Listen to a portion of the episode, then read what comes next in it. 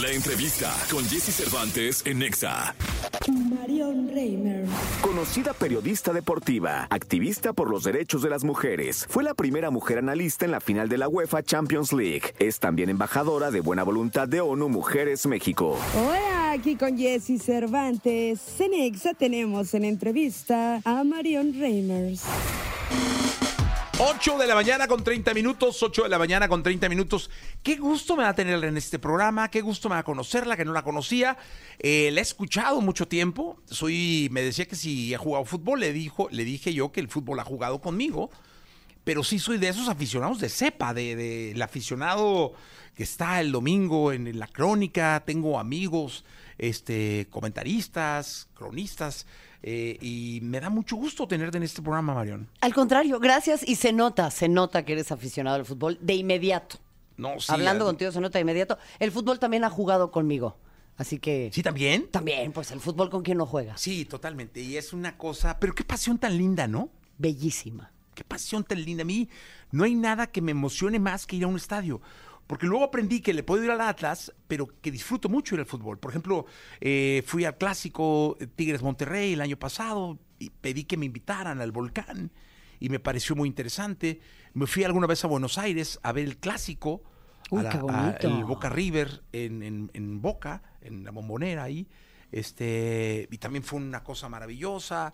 He estado en- en- en- viendo al Madrid, al- o sea, me disfruto muchísimo. En CEU me encanta ir a CEU, creo que CEU es uno de los estados benditos del fútbol mexicano. O sea, soy de esos aficionados que disfrutan, además de su equipo, ver fútbol, como me imagino que tú. ¿Cuándo te nace esta pasión, Marión? Cuéntanos. Pues me encanta lo que dices porque la pasión por el deporte y es el amor que sentimos por el deporte es un romance que dura toda la vida.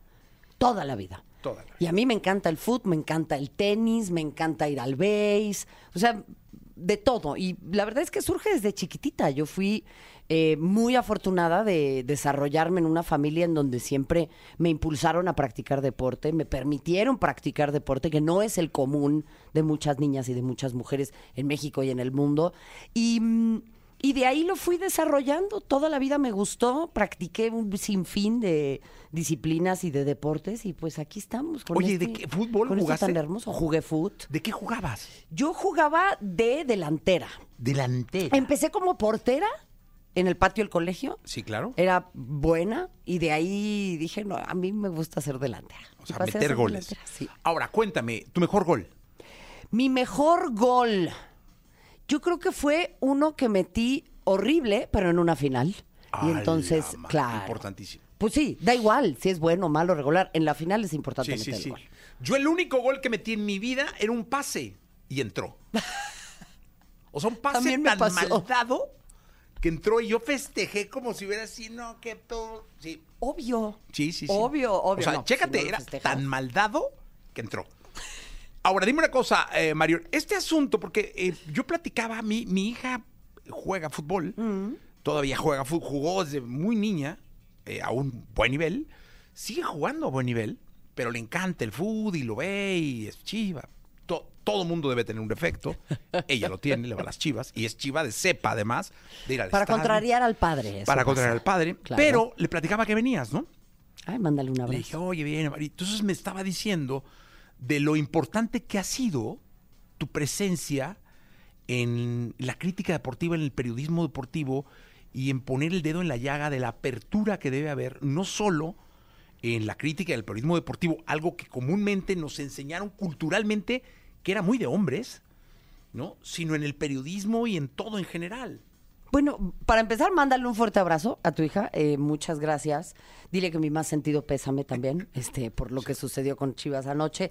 Eh, mira, creo que el deporte es una actividad humana como todas las demás. Y como tal, está sujeta a modificación. O sea, si el deporte fuera lo mismo siempre, pues seguiríamos eh, en los Juegos Olímpicos teniendo pruebas como cacería de ciervos, ¿no? Y ya no la tenemos. Entonces, está bien que evolucionen las cosas. Y dentro de eso, creo que hay que hacer, y parte de ello es eh, eh, el motivo por el cual estoy aquí, una revisión histórica de la participación de las mujeres en el deporte. Y es que siempre hemos estado ahí.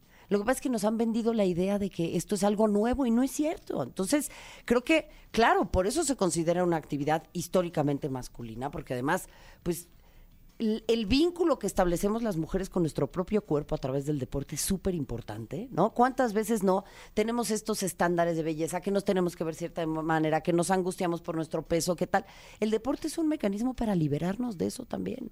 Entonces, me parece increíble y fundamental que tu hija y tantas otras niñas y mujeres practiquen deporte porque además es un tema de salud, ¿no? O sea, al final tendremos sociedades más sanas si tenemos a más mujeres practicando deporte, porque va a ser lo primero que muchas niñas y niños vean en sus casas. Oye, mi tía practica deporte, mi mamá Sí. practica deporte, oye, voy a salir a la calle con mi hermana, con mi prima, con... O sea, en general ge- no puede traer más que una inercia positiva. Oye, y tengo frente a mí un libro de Planeta y de Marión eh, que se llama Pioneras. El día que ellas pisaron la cancha hicieron historia. ¿Es así? El día que ellas pisaron la cancha hicieron historia, sí. Estas son nuestras pioneras profesionales. Y es un homenaje a todas estas mujeres que abrieron una brecha muy importante y que marcaron un antes y un después en el deporte en nuestro país. Evidentemente han habido muchísimas otras, pero el fútbol marca una tendencia muy particular en México. Tenemos a las primeras pioneras que son las de la generación de 70 y 71, ¿no? Que jugaron ese primer mundial o ese segundo mundial no oficial, primer mundial que se disputaba en México en 1971 y llenaron el Estadio Azteca. Estas mujeres llegaron a una final y muy poca gente lo sabe. ¿Por qué? Porque no tenemos muchos registros históricos que nos permitan voltear a ver hacia allá. Entonces, este libro lo que pretende también es eso, ser un registro histórico, pues para que los historiadores del futuro no volteen a ver nuestro tiempo hoy en día y digan, no, pues las mujeres como que juegan fútbol, pero X, ¿no? O sea, esto ha sido una auténtica revolución. Sí, del 71. Imagínate. ¡Wow! Se acababa de pasar el mundial. Correcto. Jugó la Pele Vargas, la Peque Rubio, todas estas mujeres que cambiaron también la noción que tenemos de las mujeres en el fútbol y de ahí se murió. Y tomaron casi 50 años para que pudiéramos volver a ver a mujeres jugar fútbol en nuestro país de esta manera. Oye, ¿quién es la mejor jugadora de la historia del fútbol femenino en México? Uy, qué pregunta tan difícil. A ver, échate un par. Pues mira, obviamente tenemos que mencionar a la Pele Vargas, ¿no? O sea, en 1971 abriendo brecha, eh, jugando con las mejores del mundo, siendo subcampeonas del mundo. México llegó a la final. Eh, está por ahí, digo, no quiero yo ser injusta con nadie, espero que nadie se me olvide, pero evidentemente Andrea Rodebau, que marcó también una pauta, y además con una escuela de fútbol enseñó a muchas otras mujeres a jugar fútbol. Eh, Maribel, que tenía un talento impresionante, la propia Charlene. Y ahora vemos a nuevas generaciones que yo creo eh, eh, van a empezar a marcar una pauta muy importante. Está Kenty Robles, que juega en el Real Madrid. ¿Desde cuándo? Kenty Robles jugó en el Barça, en el Atlético de Madrid y en el Real Madrid. Tú dime qué futbolista varón mexicano puede presumir haber portado esas tres camisetas. No, mexicano, no mexicano. Para empezar. Sí, o sea, olvídalo. Es algo que es muy complicado Claro. poder poner en el palmarés de De alguien. quien tú quieras. Del, del que sea. Oye, ¿y cu- cuál es la...? Porque el otro día fui al partido del América Barça. Eh, nunca había un partido de, de- de- de fútbol femenil. Me encantó. Me encantó el ambiente. El ambiente es maravilloso. O sea, muy familiar, muy sano, muy, em- muy arrojado, muy empujador, pues. Me encantó. Y el nivel espectacular. Altísimo, O altísimo. sea, s- sí creo que uno sigue cometiendo el gravísimo error de comparar. Eh, pero si llegas con la sana intención de pasarte bien viendo un buen partido de fútbol, ves un gran partido de fútbol. Es un extraordinario partido de fútbol, además con eh, muchísimas futbolistas que habían sido recientemente campeonas del mundo. Yo tuve oportunidad en el verano ir al Mundial de Australia y Nueva Zelanda y coincido plenamente en lo que dices, en el sentido de que es un ambiente distinto, eh, es mucho más accesible, ¿no? O sea, como que no tiene... eh, y, y- y- y sé que no, que no queremos comparar, pero yo creo que a veces incluso el fútbol varonil puede aprenderle un poco al fútbol de las mujeres, ¿no? O sea, no únicamente en términos de lo deportivo, de no perder tiempo, de no tirarse, de la lealtad, de todo esto que, que se menciona mucho, sino también en el asunto de hacerlo más accesible para el público en general, ¿no? O sea, ya eh, el fútbol de hombres tiene precios que son inalcanzables para la mayoría del público, se ha alejado del pueblo, es un deporte cada vez más snob, el fútbol. Y, y ahí es en donde creo que el fútbol femenil trae un montón eh, de, de lecciones que darnos. Las jugadoras del Barça, además, la mayoría campeones, campeonas del mundo. eh, campeonas de la Champions. El América, que además es un equipo que está jugando muy bien, digo, recién perdió la final, pero en general es una institución que se ha tomado con mucha seriedad. el Oye, que fútbol perdió de con Tigres, que es otra institución que se ha tomado en serio todo. brutal. O sea, lo de Tigres es avasallador y es muy bueno porque, claro, genera una punta de lanza, pero hay unos que están durmiendo, o sea, hay que Sí, claro. despertarlos, No, no, no, mano. es un ejemplo brutal lo de Tigres. Totalmente. Este, oye, pero yo siempre he creído que el fútbol tiene que ir creciendo a la par, finalmente como deporte. Y luego surgen polémicas como esta que surgió, que yo quería platicar contigo un poco porque no lo sé, como te digo, como aficionado, te lo quiero preguntar como aficionado, este asunto de los sueldos. Eh, ¿Qué opina Marion de esto? Pues es que creo que se generó un torbellino en genuinamente en un vaso de agua producto de la desinformación. La iniciativa que se planteó y que a mí me parece sanísima porque no únicamente aplica para el fútbol, aplica para todas las disciplinas. De hecho, era, es para todas las Es disciplinas. para todas las disciplinas, correcto. Em, es un salario base igualitario entre hombres y mujeres. O sea, si el día de mañana arrancamos una liga de un nuevo deporte que tú te inventas. O de badminton. De badminton, una liga profesional de badminton. Yo decía de Quidditch, ¿no? Sí. Este, de lo que tú quieras. Tiene que haber un salario igualitario entre hombres y mujeres porque así lo tiene que contemplar la ley.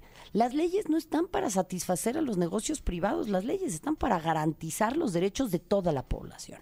Entonces esto surgió con muy mala información en todo el mundo. Decían, ah, ya quieren ganar como Guiñac, ¿no? No, queremos asegurar, o el Senado quiere asegurar, y a quienes nos consultaron, lo que queremos asegurar es que las futbolistas, en este caso, o cualquier otra deportista profesional, pueda desempeñar su trabajo en condiciones mínimas de dignidad. O sea, que ganen el salario mínimo. A mí hay muchos jugadores que están ganando por debajo del salario mínimo. Ok. Entonces, no es sostenible y hay que recordar que el deporte profesional no es un pasatiempo, es un trabajo. Entonces, que las inscriban al Seguro Social, pues me parece el básico que cualquier trabajadora y trabajador en México tiene que tener. Pero de ahí en más surgió tanta información mal dada, ¿no? Fuentes que no entendí, o sea... O que- interpretada que- a modo, ¿no? Inter- también, ¿por qué Creo no? que eso fue lo más. un problema grave en ese sentido. Entonces, pues nada más pues chequen bien sus datos, ¿no? Porque la iniciativa lo contempla tal cual y ahí está publicada y se puede leer y no no veo yo que tenga que haber mayor polémica. O sea, si a ustedes les parece que en estos tiempos, y en general en la vida, pero en estos tiempos tenemos que seguir ganando menos por el mismo trabajo, pues entonces hay que ir a revisar otra clase de Sí, sí, sí, sí, es otra, es otra cosa. morales, ¿no? Sí, sí, sí, O es otra cosa. Claro.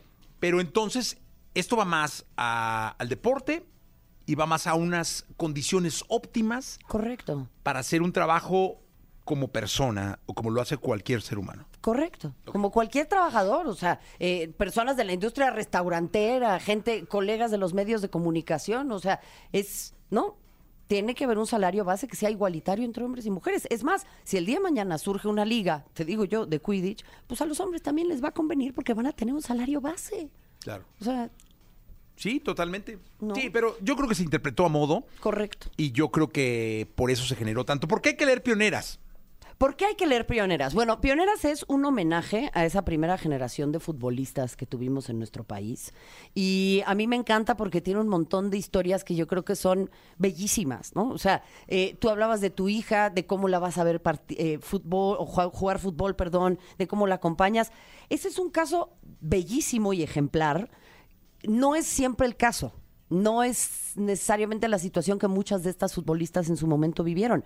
Mónica Ocampo, por ejemplo. Mónica Ocampo, me faltó mencionarla en la pregunta que hiciste, que bueno, es de las mejores futbolistas que ha dado nuestro país. Eh, la única cuyo nombre está en un palco en un estadio de fútbol, en el Estadio Pachuca. Eh, y esta futbolista, su papá no sabía que jugaba al fútbol. Hasta que un día, imagínate, ¿no? O sea, tú juegas lo que te gusta y tal, te tienes que esconder de tu papá hasta que un día en la iglesia le dicen, oye, ¿vas a ir a la final a ver a tu hija? ¿Qué final? Y entonces se enteró por alguien más que su hija jugaba fútbol, la fue a ver y al verla jugar se convenció del talento de su hija y de cómo la tenía que apoyar. Hoy una de las mejores futbolistas en la historia de nuestro fútbol. Mira, me emocioné. Pues te lo agradezco, a mí me emocionas, me, me enchina la piel escuchar estas historias y poderlas contar. Es un homenaje, pero es también, como te decía, un revisionismo de nuestra historia y el traer al frente a las mujeres y que no haya una ausencia de un documento que las recuerde y que en 50, 60 años, como sucedió con el Mundial Femenil, no digan, es que no hubo nada. Y yo creo que es muy importante hacerle justicia a esta primera generación de, de futbolistas. Creo que además van a aprender mucho, se van a divertir mucho y vamos a, pues justo a tener algo que homenajee a nuestras jugadoras porque yo creo que el fútbol femenil ya no va a parar. Pues qué bueno, qué bueno que no pare, qué bueno que haces estas cosas. Qué Gracias. justo, como le dices tú. Gracias. Y bienvenida siempre, Marión. Muchas gracias, muchas gracias y mándale por favor un saludo a tu hija y que siga jugando fútbol, Sí. al igual que muchas otras. Seguirá, seguirá, gracias. 8.45, compren pioneras, está a la venta. El día que ellas pisaron la cancha hicieron historia. Marión Reimers, gracias. A ti, gracias.